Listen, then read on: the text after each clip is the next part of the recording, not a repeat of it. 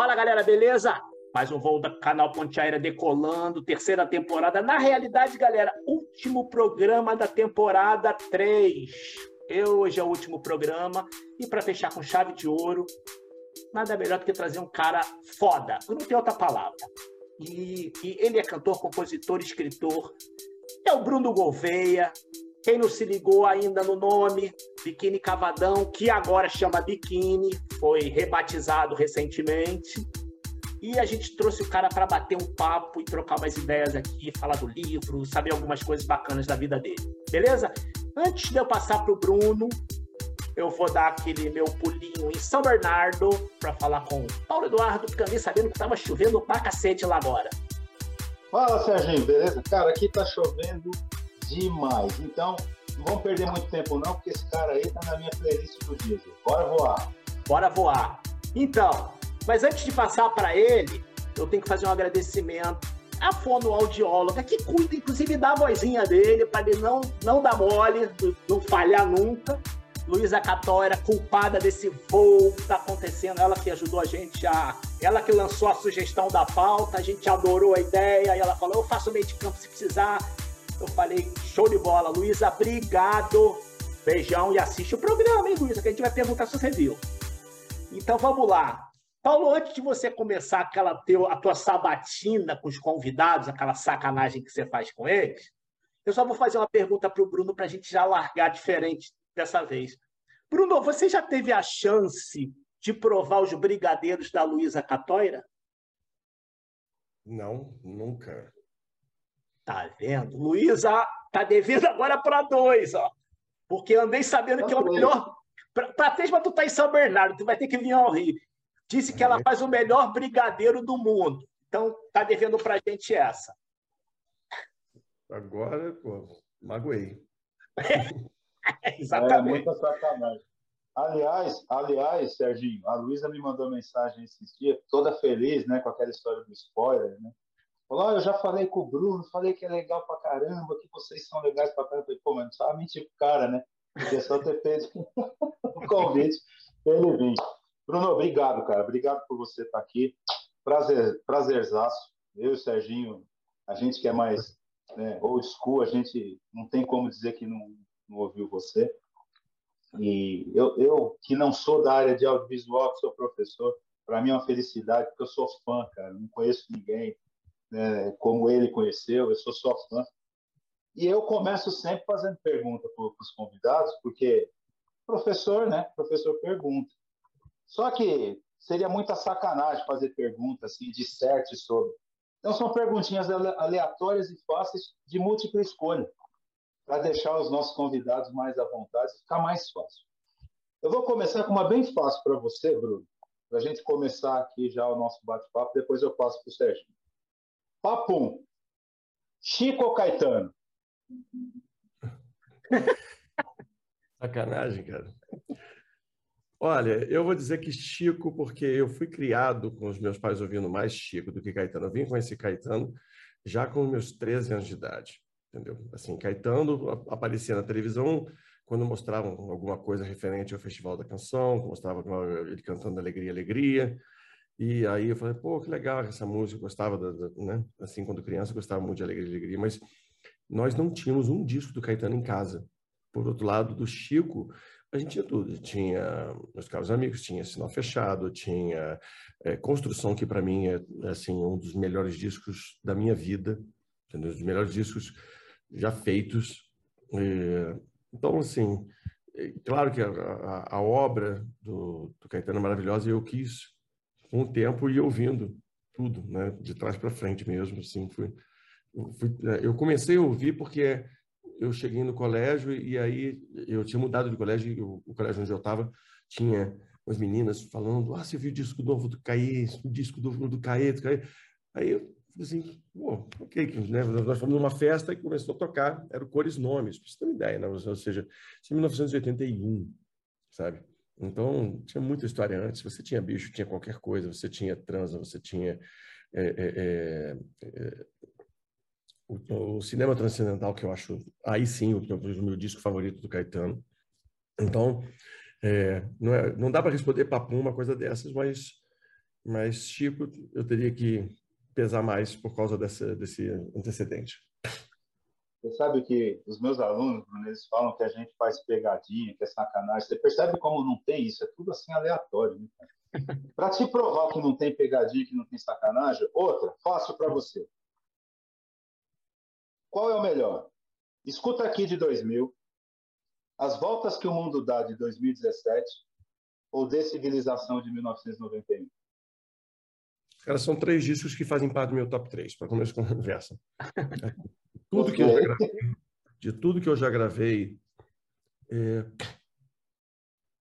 e cada um tem uma história. O, o de Civilização é um disco do tipo é, ou vai ou racha. Era o último disco de contrato da gente.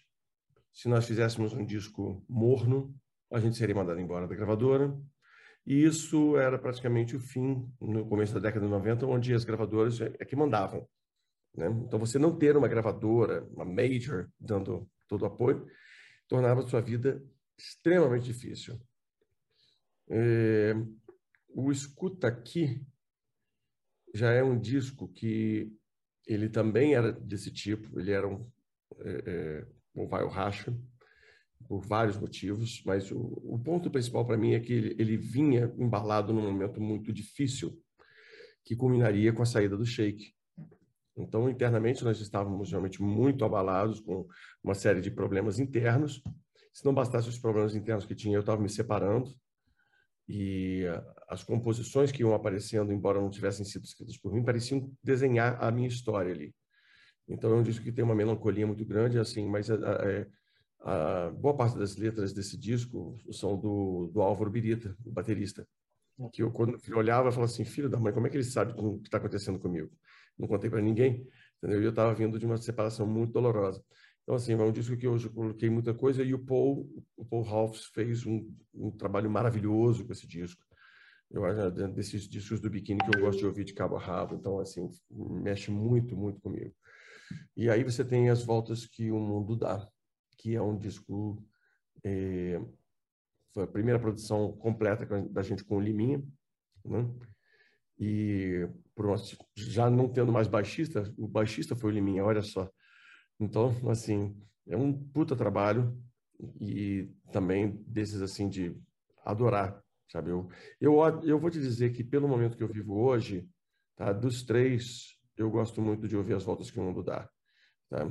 Ele tem ali pelo menos umas cinco canções que eu escrevi para minha mulher, é, pelo momento que eu estava vivendo com ela, sendo que a minha favorita do disco é Descobrimentos.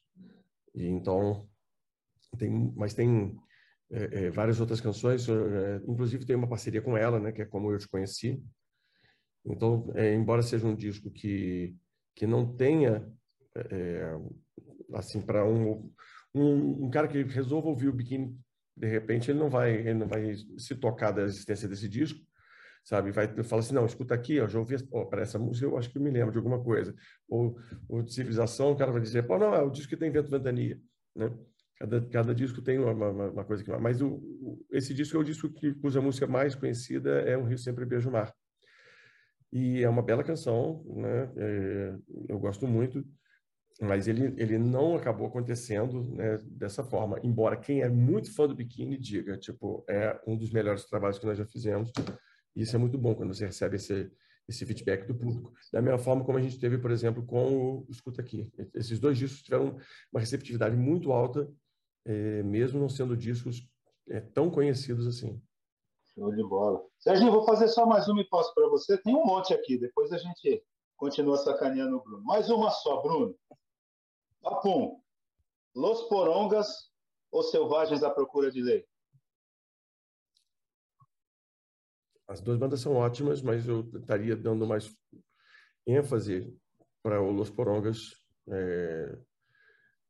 Talvez pelo, pelo, pelo meu envolvimento com eles, acabou que o João Eduardo, que é o guitarrista, fez uma música com a gente, né, que é uma música chamada O Último a Saber, que tinha sido uma composição que eu queria falar, na verdade, sobre o Acre. Começou com essa ideia, entendeu? Né? Porque essa, essa coisa de você estar tá duas horas atrás no fuso horário, né? Então, eu comecei a escrever uma coisa assim do tipo, não quero saber, como é ser sempre o último a saber. Né? É, e, e ele conseguiu fazer, com essa frase, ele quis trazer para uma questão mais romântica, como uma coisa de, de traição tudo mais, tal. Entendeu? E, e assim, o resultado ficou muito, muito legal. Então, quer dizer, só pelo envolvimento que eu tive, eu gosto muito. O primeiro disco, um deles é, é, é antológico, é, tanto a versão inicial deles quanto a versão produzida pelo Felipe Sabra, da Plebe. É, e o segundo disco que foi produzido pelo, pelo Dado, também é um bom trabalho, um trabalho muito bonito, tem coisas incríveis ali. Teve uma música, inclusive, que. Isso já aconteceu comigo. Às vezes eu ouço uma música e, por causa daquela música, eu começo a escrever uma letra. Então, é... isso já aconteceu outras vezes. E, e uma das canções que estava nesse disco me fez escrever algumas letras que estão guardadas, que não viraram música ainda, mas que talvez possam virar um dia.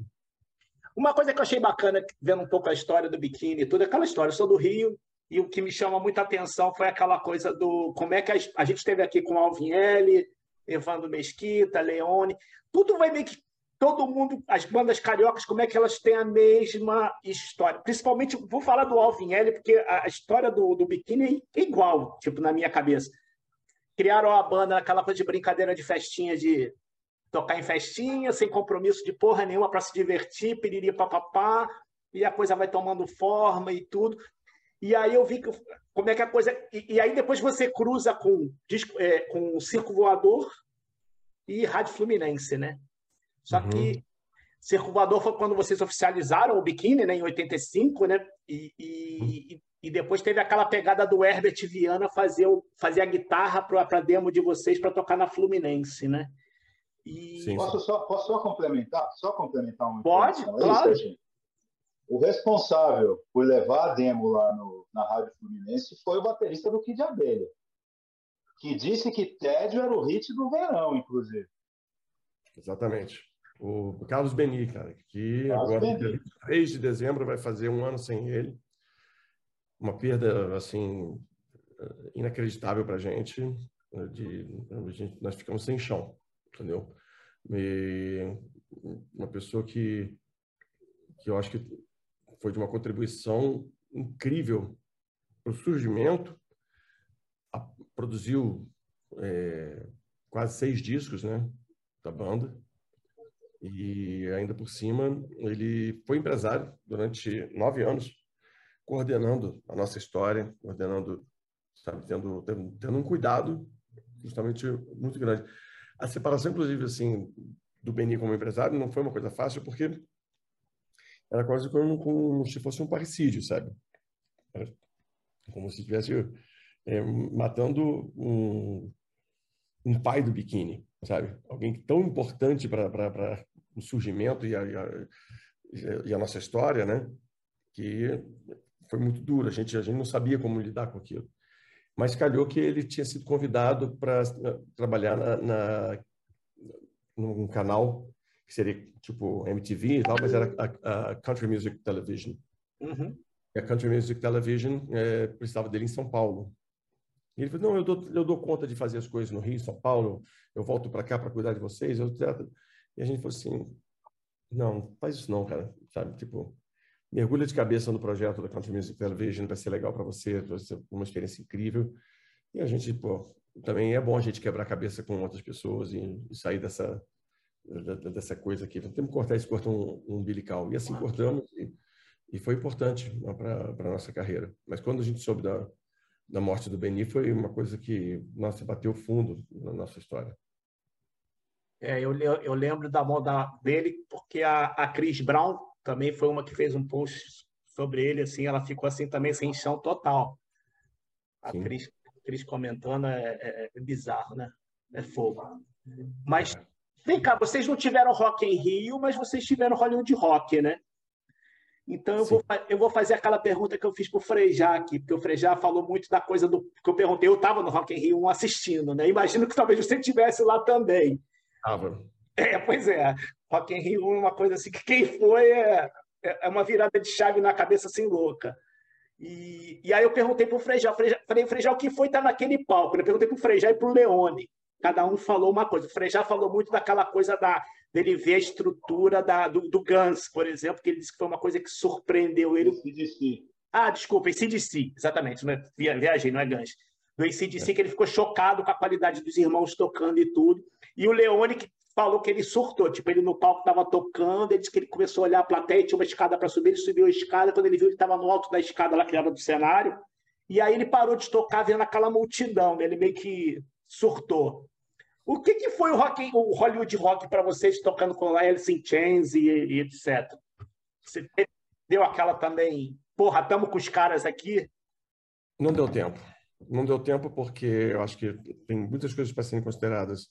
E uma delas é que, ainda que depois do Rock in Rio nós passássemos a ter festivais internacionais com várias bandas e tudo, eles ainda eram aparições, eram verdadeiros eclipses, sabe? Então, era uma coisa que acontecia e a gente não tinha ideia de quando é que a gente poderia ter de novo, né? E, e aí, quando você tinha uma, uma coisa dessas, você tinha duas bandas nacionais, depois você tinha mais duas internacionais, e era um show no Rio, um show em São Paulo, e, cara, a galera do Brasil inteiro se movia, faziam caravanas e tudo mais. Chegavam com uma semana de antecedência, acampavam, ficavam esperando, sabe, debaixo de sol, de chuva, etc. Entravam no palco correndo para poder ficar ali no gargarejo, ah. sol causticante, tudo isso, entendeu? Para então assistirem as bandas nacionais e de repente estava ali o biquíni sendo a última coisa que faltava para finalmente eles terem acesso àquilo que eles estavam desejando. Uhum. Então, é, nessa hora, o que mais rolava era do tipo, acaba logo, porra. É. Entendeu? Termina logo. Vai embora. Vai embora que eu quero assistir o outro. Sabe? Assim, para com isso.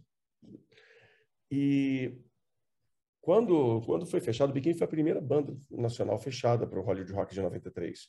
E nós estávamos muito contentes. Mas quando falaram para a gente que nós íamos tocar junto com Alice in Chains e Red Hot Chili Peppers, a gente meio que ficou desgostoso. A gente falou assim, não, a gente queria fazer a nossa noite é para fazer com Simply Red. Ah. E tem uma, uma, carga pop que vai funcionar melhor com Simply Red. Ah, não, pode não, porque a Midnight Blues Band vai tocar junto com lá, que é a, a banda do Frechard, e ela tem mais a ver com essa sonoridade mais soul e mais tal, com, aí tem a, a, tem a a Whitney Houston, então já está bem fechado e bem envelopado essa, o domingo. Mas vocês tocam nesse dia. Eu falei assim, bom, entre eu tocar neste dia e, e tocar no dia de L7 e Nirvana, eu falei, pô, tá mais leve o do, o, o do Red Hot Chili Peppers. Eu pensei, pô, nossa música toca na mesma rádio que toca eles. A Rádio Cidade no Rio de Janeiro tocava os do... Não, vai dar tudo certo, etc.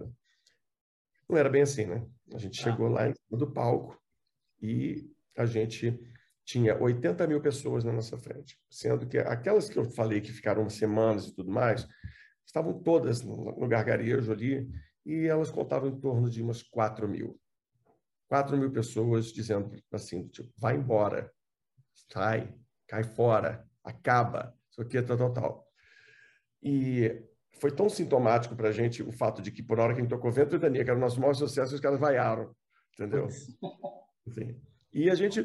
E, e, e, nesse dia, somente o Shake segurou a barra, entendeu? Todo mundo meio que deu uma murchada no palco em São Paulo. Eu saí do palco, cara, eu me lembro que, pô, fez, tocou assim, sabe, tá triste mesmo, sabe? Eu saí do palco pensando, caraca, eu vou só chegar no camarim para ficar num lugar mais mais preservado para poder chorar aqui. E nisso as pessoas falam para mim, pô, foi demais. Eu falei, como demais? Foi demais, cara. Eu estava lá no, no, meio da multidão, não sei o quê, tava, a arquibancada estava tremendo, todo mundo pulando, etc. Eu, não, não pode ter sido isso, entendeu?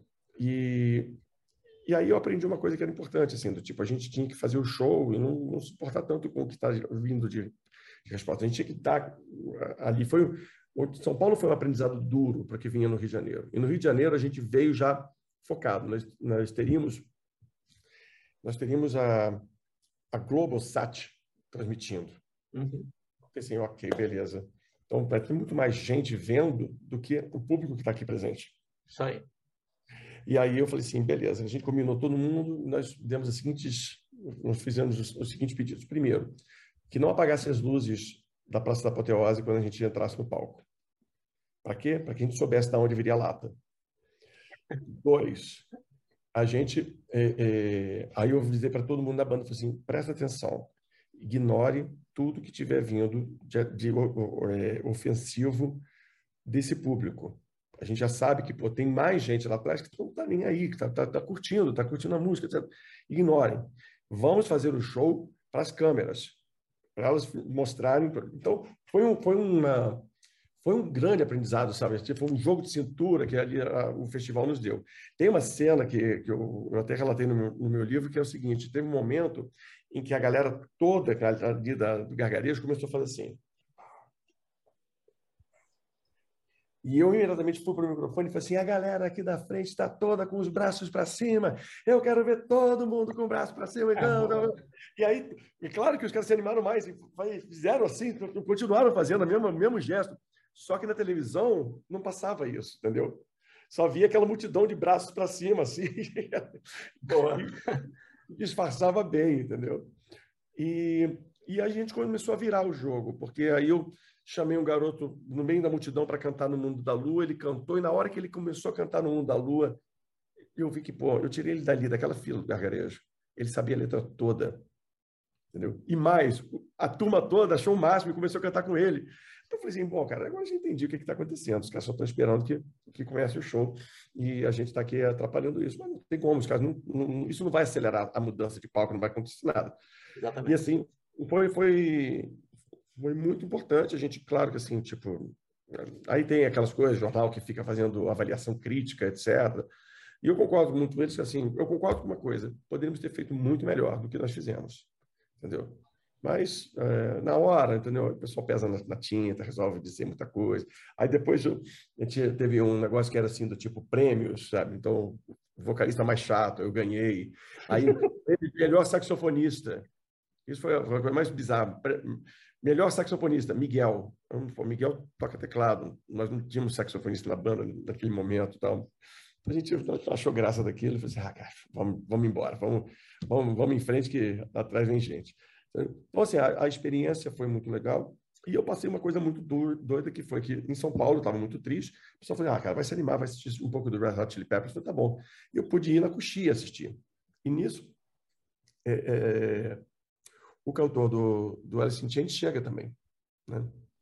O, o, o Lane Staley. O, o fato é que, pô, ele chega e aí ele cumprimenta assim para mim, falou, oi, tudo bem? Eu falei, tudo bem. Eu falei assim, o seu show foi bom? Ele falou assim, foi, foi ótimo, adoramos, etc. Aí ele virou para mim e falou assim, eu vi, vi o restinho, tô, um finzinho do seu, pô, parabéns, alguma coisa assim, foi simpático né, comigo. Ah, falei para ele, ah, tá bom, obrigado. Tá. E nisso, chega Kurt Cobain e Courtney Love para assistir o show também ali. Aí chega com uma cara fechada, assim, assim só dele, oi, oi, tudo bem e tal. Continuando a assistir. E estava tudo tranquilo, cara. Só que chegou um, cara, um segurança gigante, um armário, assim, né? Falando que não podíamos ficar ali, etc. Que aquilo tudo ali, pode ir embora, pode ir embora daqui, sei o que, tal, tal, tal.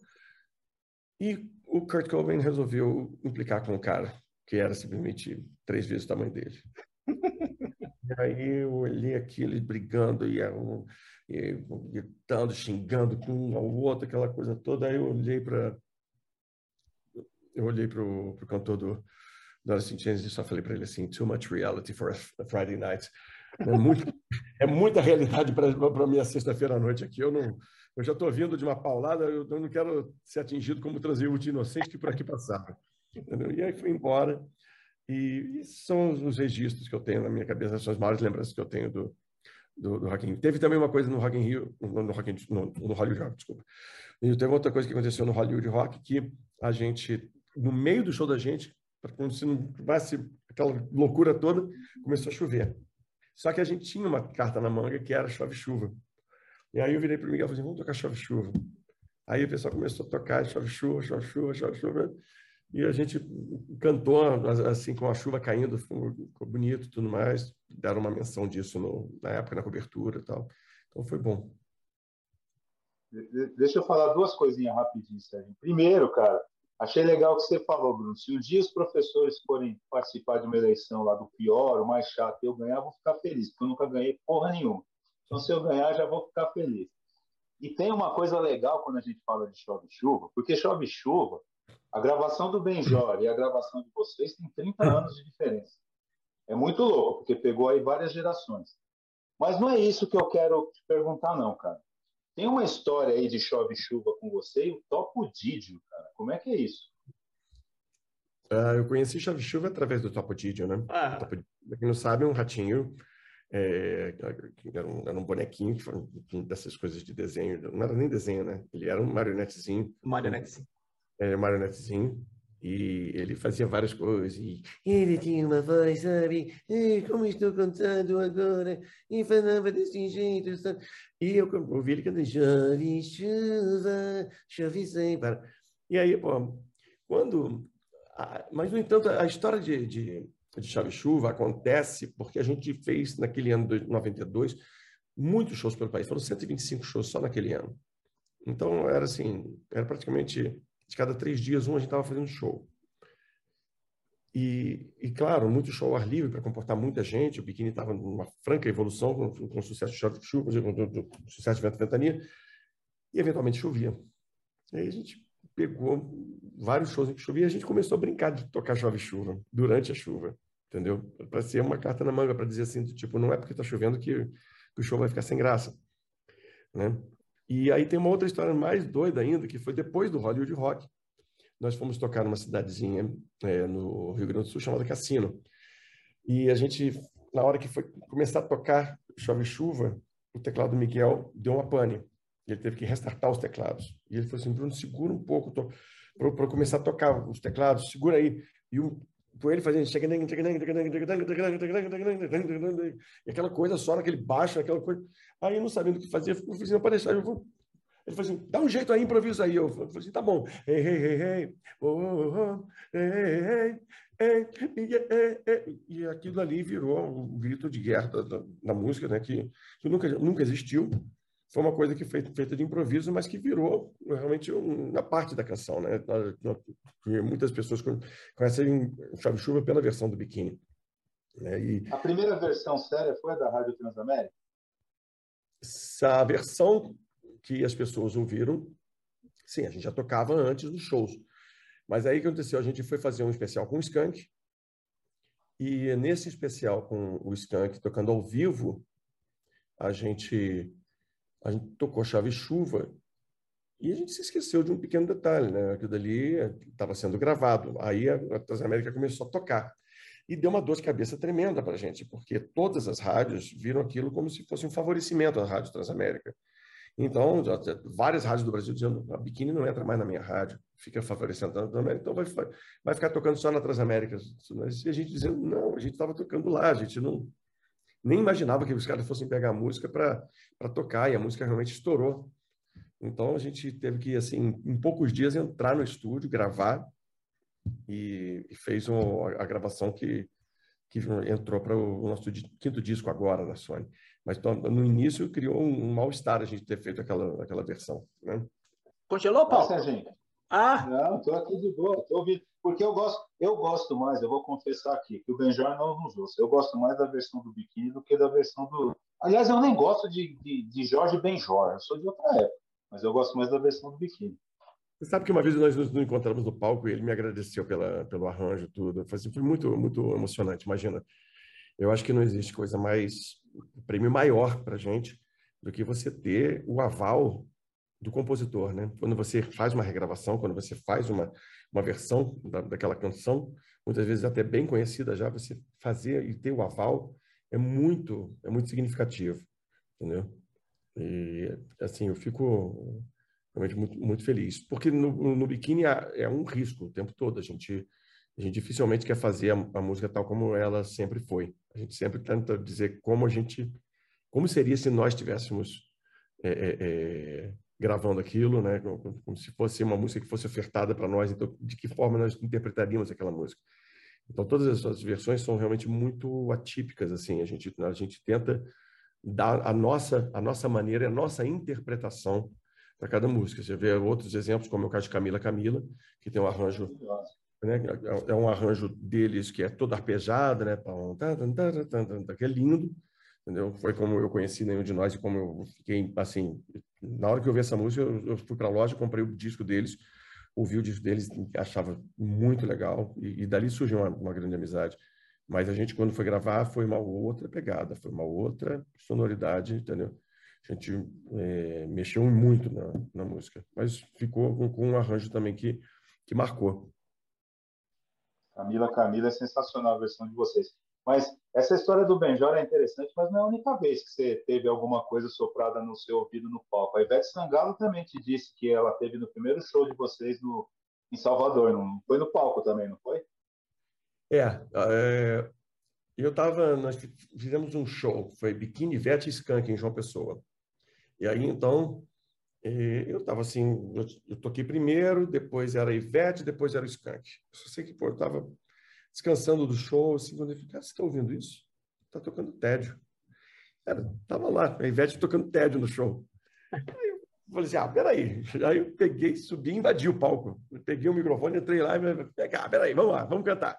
Aí nós cantamos juntos, foi barato, etc. E quando ela acabou, ela, é, eu falei, poxa, que presente, Ivete, obrigado. Isso aqui, Aí ela falou para mim, você não vai se lembrar mas eu me lembro muito bem. Existia um projeto chamado Projeto Pixinguinha, que fazia shows às seis e meia da tarde. E a primeira vez que o Biquíni tocou em Salvador foi num projeto como esse, lá no Teatro Castro Alves. E eu tinha 14 anos e estava lá assistindo vocês. Entendeu? Ela estava na, na plateia, nos assistindo. Eu falei, olha só, é, que loucura a vida, né? As voltas que o mundo dá. Então, e ali estávamos nós celebrando aquilo em cima do palco. Ela é uma pessoa muito querida eu, vou puxar um pouquinho mais para agora para o lado da tecnologia, porque a, a, a, pelo que eu vi, né, um pouquinho do que eu futuquei, vocês foram meio dos precursores dessa coisa de trabalhar com internet, né? E não só com a internet, né? Assim, a gente sempre se lidou, sempre se é, afinou com a questão da tecnologia. A gente, só para você ter uma ideia, nosso quando o Miguel foi comprar o primeiro teclado dele, né? Eu me lembro que a gente estava falando, pô, compra qual, etc. Eu falei, ele falou, compra um da marca Holland, cara. Holland tem uns teclados muito legais, etc. Ele disse, não, eu vou comprar um analógico, eu vou comprar um Prophet 600. O Prophet 600, cara, eu já ouvi falar do Prophet 5. O Prophet 5 é um, é um, é, é um teclado histórico, assim, usado em vários discos do Yes e tudo mais e tal. Aí ele falou assim, não, não, mas isso aqui é uma versão é, mais simples, porém ele vem com um grande negócio chamado MIDI. Uhum. Eu me lembro que eu falei, o que é MIDI, né? Ele falou assim, MIDI é um, um protocolo de linguagem que faz que você toque, a, a, toque um dó num teclado, e se ele estiver ligado com o outro teclado por um cabo MIDI, você toca do teclado aqui e sai o som do outro. Ou o som dos dois, entendeu? E assim vai, quer dizer, você pode fazer composições muito interessantes, porque ele registra ele registra a intensidade do seu toque, qual foi a nota que você tocou, qual era o, o, o programa que você usou, tudo. Entendeu? E aí te dá toda a sua expressividade também. Ele, ele conseguia é, fazer a, a noção da, da, da, expressividade. Se você usou o pedal, se você não usou o pedal, se você fez forte, médio, fraco, foi, foi fortíssimo, se foi pianíssimo. E aí a gente já estava trabalhando com isso. Aí o Miguel ainda por cima, você me lembra que esse teclado ele vinha com um sequenciador. Então o Miguel era capaz de tocar uma, uma frase, apertar um botão, aquela frase entrava em loop e ele ficava tocando por cima. Uhum. Isso assim são coisas de tecnologia que foram feitas com o Biquíni da década de 80. Quando a gente foi gravar nosso segundo nosso segundo single, a, a música que nós fomos gravar foi No Mundo da Lua é, é, já tinha sido gravado como lado B do primeiro compacto, mas a gente quis gravar de novo, porque a gente não tinha ficado feliz com, com o arranjo. E a gente encontrou um, um emulator. E o emulator é, assim, o vovô dos samplers. É. Entendeu? Você tinha discos de 5 e um quarto, eram disquetes desse tamanho. Você enfiava nele, você esperava uns dois minutos para carregar o som, ele redistribuía o som pelo teclado e podia ser qualquer coisa, podia ser um violino, poderia ser um ataque de orquestra, tchum, tchum, tchum, tchum, tchum, tchum, tchum, entendeu? Ou poderia ser um cachorro, e qualquer coisa. E isso era assim, era o que estava começando a acontecer com os samples, né? Né? Os samplers vinham dessa, dessa história toda, nesse, nessa fase digital. Então, foi muito importante para a gente não trabalhar. Quando a gente avança para a década de 90 e eu fico sabendo de uma tecnologia que permitiria que os computadores conversassem entre si e que isso faria você ter acesso a vários, eh, várias bibliotecas e tudo mais, tal, a chamada internet, aí foi a hora da gente entrar nesse, nesse campo, né? E aí eu falei, ó, gente, eu só me lembro de falar para o pessoal, tá acontecendo uma revolução, e essa revolução vai ser impressionante, entendeu? Então, acho que a gente precisa estar tá afinado com isso e vamos, vamos fazer logo o que a gente tem que fazer. Não, mas quem é que vai ver uma coisa dessa? Eu não quero saber quem vai ver, mas, mas no final todos saberão que a gente foi pioneiro nisso.